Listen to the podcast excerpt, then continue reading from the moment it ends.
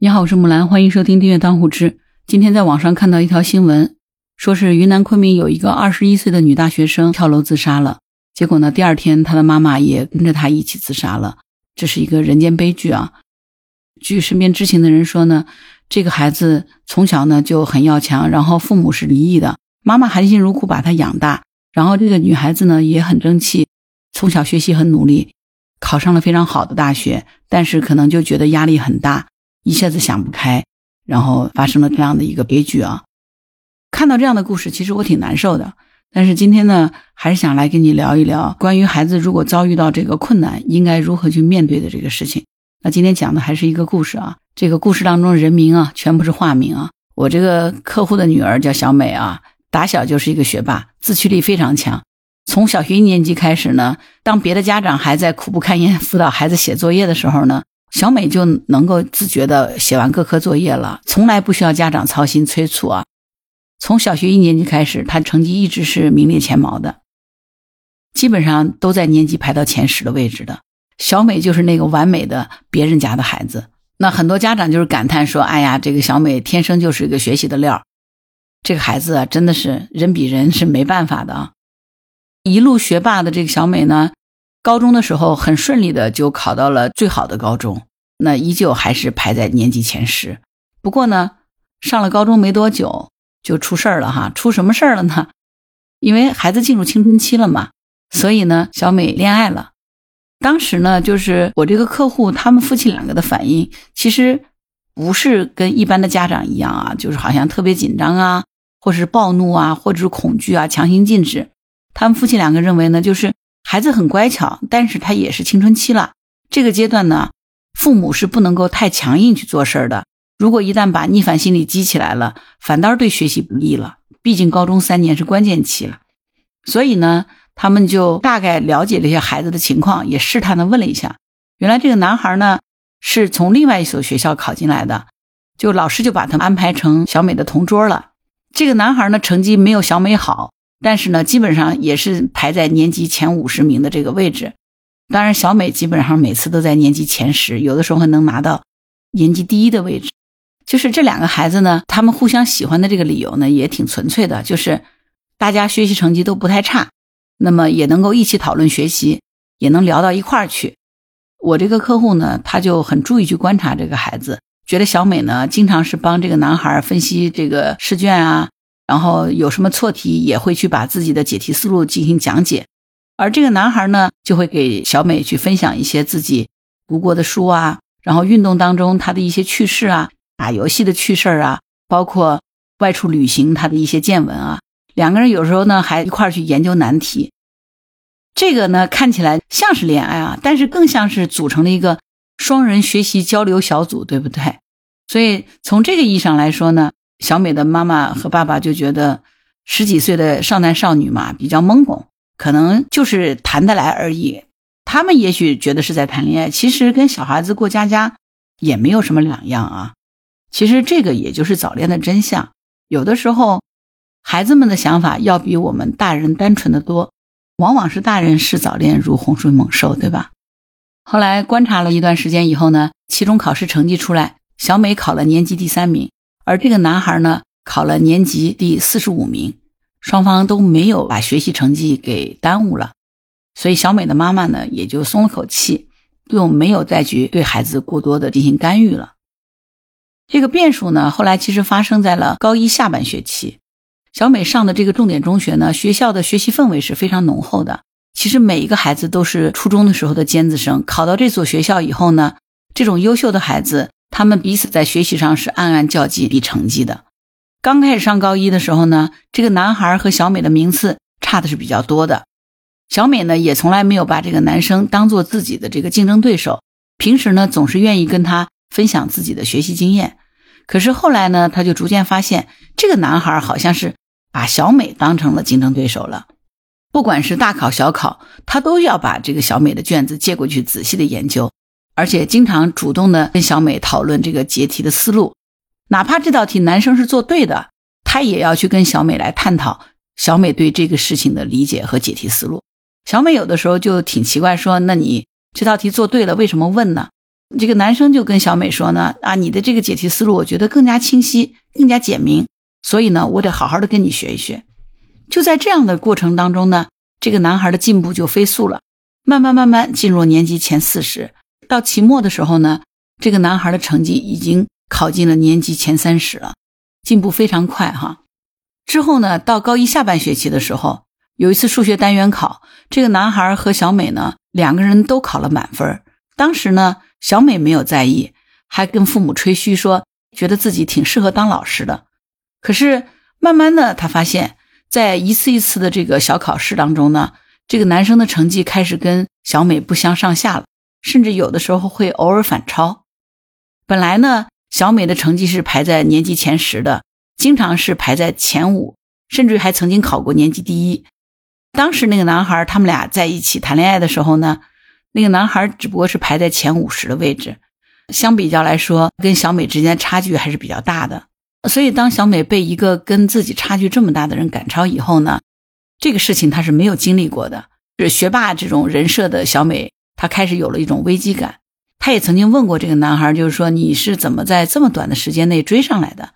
这个男孩呢，他也挺坦诚的，是认为小美呢，她的学习方法呢比较好，解题思路也清晰，学习的进度也超前。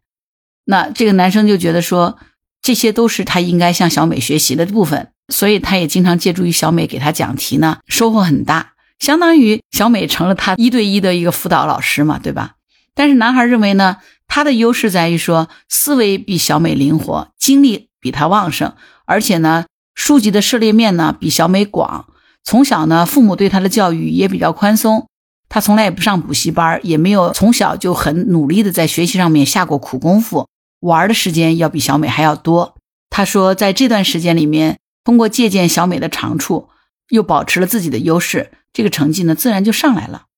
那其实呢，作为学霸都是有好胜心的。小美呢听到这样的情况，她也不愿意被这个男生比下来，所以她学习就更加用功了。这两个孩子呢，到高一下半学期为止呢，两个人还是学习劲头很足的，经常下课还在讨论题目。小美的爸妈知道这个事情以后呢，其实还是挺高兴的，就女儿和这个男生两个人彼此促进。这不是对大家都有利吗？也很庆幸啊，当初没有什么很武断的棒打鸳鸯了。可是没想到呢，小美的这个努力并没有得到她想要的结果，也没有保持住她的优势，反而进一步被这个男生赶超了。那小美呢，就有点接受不了了，因为她所有的时间都是用来学习、复习、预习、反复的刷题。但是这个男生除了学习之外，还经常去运动、打电子游戏、读课外书，有的时候呢，还会和父母一起短期旅行。去看电影，玩的时间要远比他多得多，但是自己好像怎么都比不过这个男生。于是呢，小美就主动的提出来说，她需要全科补课，要每一科都请个家教。那孩子既然这么上进，小美的父母也觉得不能拖后腿吧，所以就给孩子请了最好的老师。可是没想到呢，高一下半学期期中考的时候呢，因为精神压力过大，这个小美的考试发挥失常，成绩竟然跌出了年级前十。这是从来没有发生过的事儿，但是这个男生超常发挥，竟然考了年级第十。这样的话，小美的心态直接就崩了。毕竟从小到大，她从来没有跌出过年级前十，所以这个孩子回到家以后呢，就哭的不行了，完全失去了自信，怎么安慰都不行。安慰到最后呢，小美的父母火气有点上来说：“意思你哭什么呀？谁让你自己没本事，让人家反超的？”呃，父母给你花了那么高的补课费，请最好的老师，你都拼不过人家，你不反思反思，你还哭了，你就是没有人家聪明，你就是不行。父母这个话一出，小美就更委屈了，就跟父母就吼起来了，说为什么说他不努力？他从小学一年级开始，父母就给他补课，四年级就学完了整个小学的课程，初一就学完了整个初中的课程，高一学完了整个高中的课程。是父母说的，要把所有的时间都拿来学习，他就是最优秀。可是真的跟人家优秀一比，他啥也不是了。这个男生初三之前都没有补过课，想怎么玩就怎么玩，想干啥就干啥。小美呢，常年待在补课班里，而这个男生呢，初中的时候读名著、古文，还有英文的原版小说。但是小美因为全部在补课，很多时候那个男生跟他说的那些书，他连书名都没有听说过。他只会背老师给划重点的诗句，但是呢，这个男生整首诗都会背。小美能够背下整本英语书，可是呢，这个男生能够把原版的《哈利波特》都啃下来了，所以小美觉得自己只会生搬硬套老师的解题思路，要是考试遇到没有见过的题型呢，就抓瞎了。所以小美哭着跟父母说：“她算什么学霸？她啥也不是，就是个笑话。”当孩子这句话说出来以后呢，其实小美的父母啊，他们非常吃惊，也很失望。吃惊的是呢，觉得自己女儿心里藏了很多事；失望的是呢，觉得。哎呀，女儿的心理怎么这么脆弱啊？这点压力都承受不了。本来的小美父母呢，以为孩子发泄完情绪呢，就会重整旗鼓，能够补足自己学习上的短板了。但是没想到事情根本就不是这么简单。自从这次发泄了以后呢，小美对考试就产生了恐惧。看似每天都在正常的学习，可是只要一考试，就掌心出汗，大脑空白。明明是最简单的题，也做不出来了。而她同桌这个小男友的成绩呢，真的是稳扎稳打，一步一个脚印儿，稳定上升。小美呢，一次比一次考的差，期末考试的时候竟然跌出了前一百，但是呢，男生竟然保持在了年级前十的位置。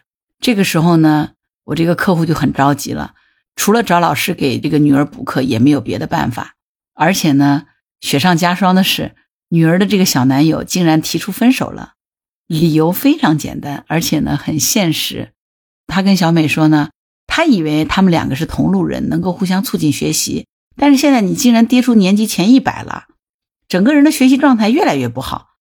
这个男生觉得再跟小美相处下去呢，就会影响到他的学习状态了。他是想考清华的，他不能浪费一点点时间，所以他果断的提出来跟小美分手了。青春期的少女啊，我们都知道哈，敏感又脆弱，自尊心很强。尤其是小美从小到大都是学霸，本来跌出前一百就已经是很伤他的心了。结果没想到男生竟然是这样的刺激他，他当时就同意了。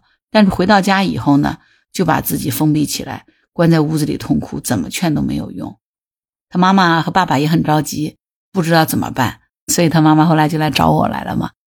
那这个故事讲到这儿哈。你是不是很惊诧？说哇，现在小男生这么直接，这么现实吗？还是超出我们想象啊？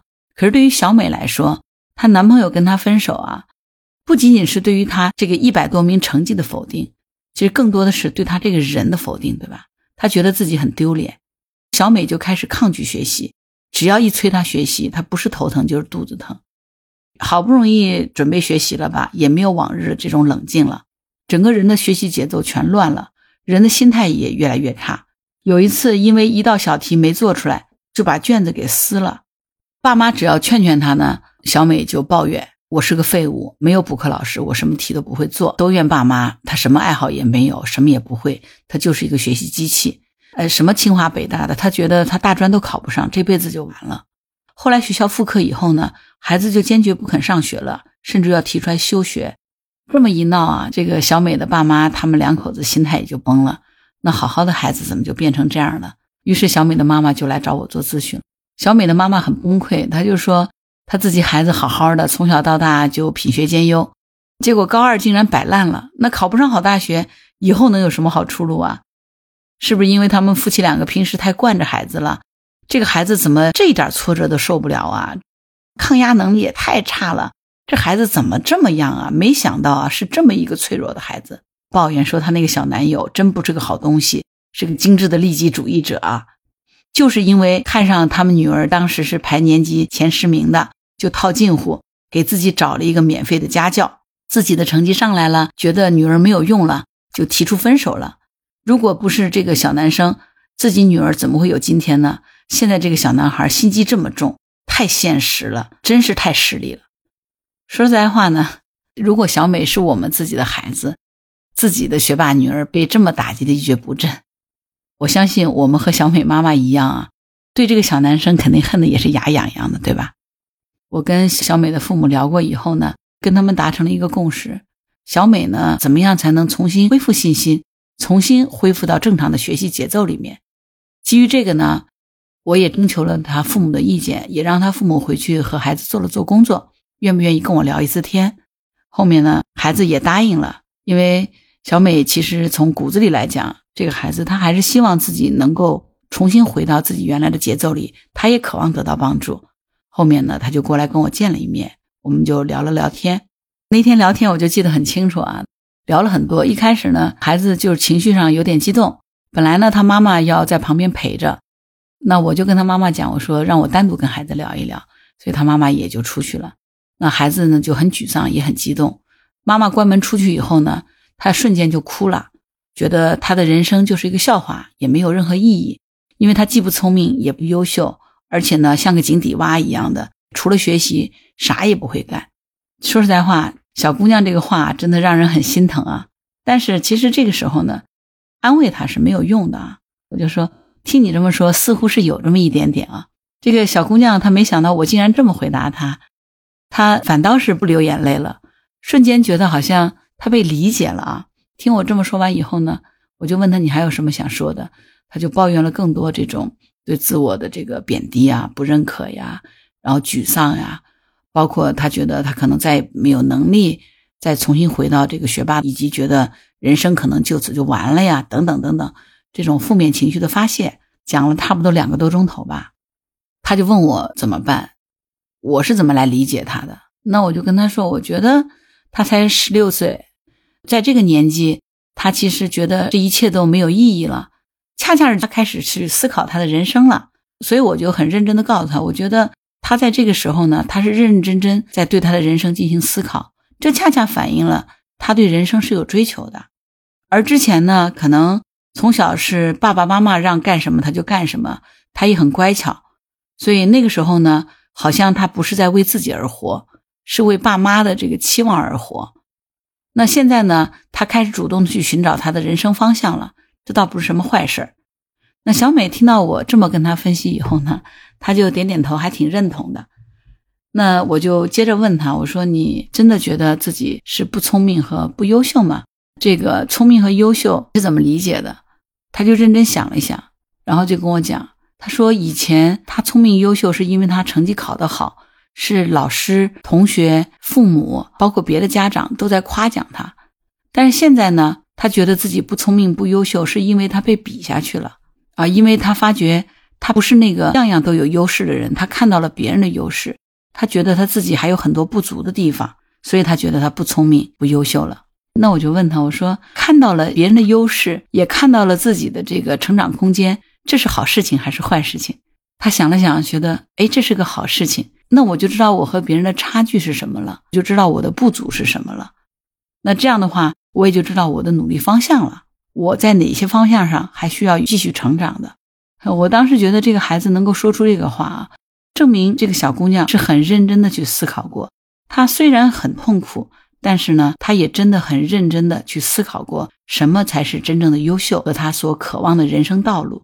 这真是一个非常聪慧的姑娘。她最后还说，其实她一点都不恨她的前男友，她有那样的选择也很正常。她难以接受的是她自己学习成绩退步了，觉得自己没有价值了，所以呢。他现在觉得，他要找回他的价值，要找回他的场子，不能让别人看低他。通过这件事儿呢，让他认识到了他和前男友之间的优势和劣势的这个差距，他反倒知道应该在哪些上面进行补充了。所以他觉得最重要，他要找回他自己的价值。这个孩子最后告诉我，他说他调整一下心情，下周一他就回学校去上学。他相信他应该能够追得上去的。这个小姑娘她真的是非常优秀啊！一旦把事情想明白了以后，这个弯她转过来，不再钻牛角尖了。调整了几天以后，周一她就真的去上学了。过了些天，我再去跟这个客户就跟我说，孩子就恢复到了刚刚上高中时候那个状态，上课听讲认真，也积极跟老师互动回答问题，跟同学们去讨论习题的各种解法，而且还接着去补课。但是去补课的过程里面，他开始更加主动，而不是像以前一样老师讲什么他听什么。他反倒自己梳理了自己各科的长短板，主动的让老师给自己查缺补漏，把自己不足的地方进行补充。相当于他开始跟老师去定制他要上什么课了。而且最有意思的是，上学以后呢，小美就主动请求班主任给自己调换座位，她不再想跟那个男生当同桌了。之后呢，我曾经又跟他聊了一次。我当时问他为什么要这么做的时候，他说：“虽然说我不恨他，但是这个男生这么的现实和势利，我觉得我跟他坐在一起上课很别扭，我一想到那些事，心里就不痛快。那我为什么要不痛快呢？为了我自己的心理健康，我觉得我需要跟他调开，不想再面对这样的一个渣男。我觉得这个小姑娘真的透过这样的一个挫折啊，她长大了。当然啊，这个结局很好啊。那经过一个学期，这个小美又重新回归到前十的这个位置了，那又找回到她自己的自信。那现在小姑娘在稳步向前，基本上她妈妈讲呢，她现在的成绩已经不是在前十了，而是稳扎稳打，保持在前五。有两次这个摸底考试，他还考了全年级第一。孩子现在又阳光又自信啊，非常开心。相信孩子在未来的高考当中应该会取得很好的成绩。不过这个故事讲到这儿，我是想说，真的不是所有的小孩都能够像小美那样子能够重振旗鼓，重新回归学校。有的孩子呢，可能因为这些打击，从此就放弃了学习；也有的孩子抑郁成疾了，甚至于说，还有的孩子就像前面讲的那个小姑娘一样，走上了绝路。是因为我们现在的孩子太过脆弱了吗？其实，并不是哈。我觉得可能更多的时候是因为我们做父母的，把我们的喜怒哀乐和孩子的成绩挂了钩，对不对？就像我那个客户，前面虽然我没有多去聊他到底怎么样来说的那些话，啊，因为涉及到非常多隐私的问题嘛。但是你看，你能从他整个状态表述里头看到。从小，女儿让他很骄傲，所以对于女儿的这个失利呢，他就特别的接受不了。更多的时候，小美的这个崩溃来源于父母对她的这个期望和父母的态度的崩溃，尤其是父母前面说的那个“是你自己技不如人，你就是不聪明，你也不行”，这种打击才是孩子真正接受不了，对不对？就像这个客户，他当时在跟我咨询的时候，他提到的一个观点说：从小到大，女儿就只要管住学习就好了，孩子的日常起居、生活用度，包括家里的这种开销，都是用于孩子的学习的。父母也牺牲了自己很多爱好，全身心都在孩子的学习上。就遇到这点小事儿，他有啥想不开的呢？其实你们发现了没有？小美的父母就是让孩子。陷入到一个什么样的一个误区里面，就是让孩子证明自己有价值，就是好成绩，孩子慢慢就成了一台考试机器，对吧？但是其实我们每个人都是有独立的人格。当孩子进入青春期以后，他在探索他独立人格的过程里面，他一定会去考虑到他存在的意义是什么。他难道仅仅是为了考出好成绩，让父母开心，做父母眼中的好孩子，老师眼中的好学生吗？所以。当孩子遭遇到挫折的时候，尤其是这样子一路很顺利的孩子长上来，他很少遇到挫折，所以当他遭遇重大挫折的时候，他不崩溃，那就不正常了吗？崩溃恰恰证明这个孩子是一个正常的孩子。当然，也许可能有的父母会说，现在社会这样子，处处都是竞争，如果不好好学习，以后这个选择的机会就少，这么卷怎么办呢？我们也没有办法。当然，这是社会的现实。可是，我们有时候回头想想自己，我们从小到大所经历的各种挫折和困难是怎么过来的？但是，可能父母都忘了有一点啊，真正面对这种不可预测的未来，尤其现在 AI 横空出世，我们真的还是需要这样的考试机器吗？一个只会刷题、只会考试的孩子，真的能够去应对不可预测的未来吗？一个孩子真正能够赢得未来，恰恰是源于他稳定的人格。内在足够的力量，源于他被关注的内在的感受，和源于他对于自我价值的正确的认知，对不对？其实我们的孩子从小的时候，他童年的任务并不是向外延展，而是向内积累。就像是一棵小树，它不是向上生长，而是向下扎根。根扎得越深，那么是不是将来就长得越高？这就好像说，我们一个人的内在力量强大，才能够。很好的支持自己，未来才能更好的处理自己和世界的关系，在我们整个人生当中取得主动权，对吧？这就是我们经常说的，幸福的童年能够疗愈一生，不幸的童年需要一生来疗愈。好了，关于本期话题，你有什么想法？欢迎在评论区留言。如果你喜欢木兰的节目，欢迎点赞、订阅、转发、当护知。当然，如果你喜欢木兰，也可以加入木兰之家听友会。请到那个人人都能发布朋友圈的绿色平台，输入“木兰”的全拼下划线七八九就可以找到我了。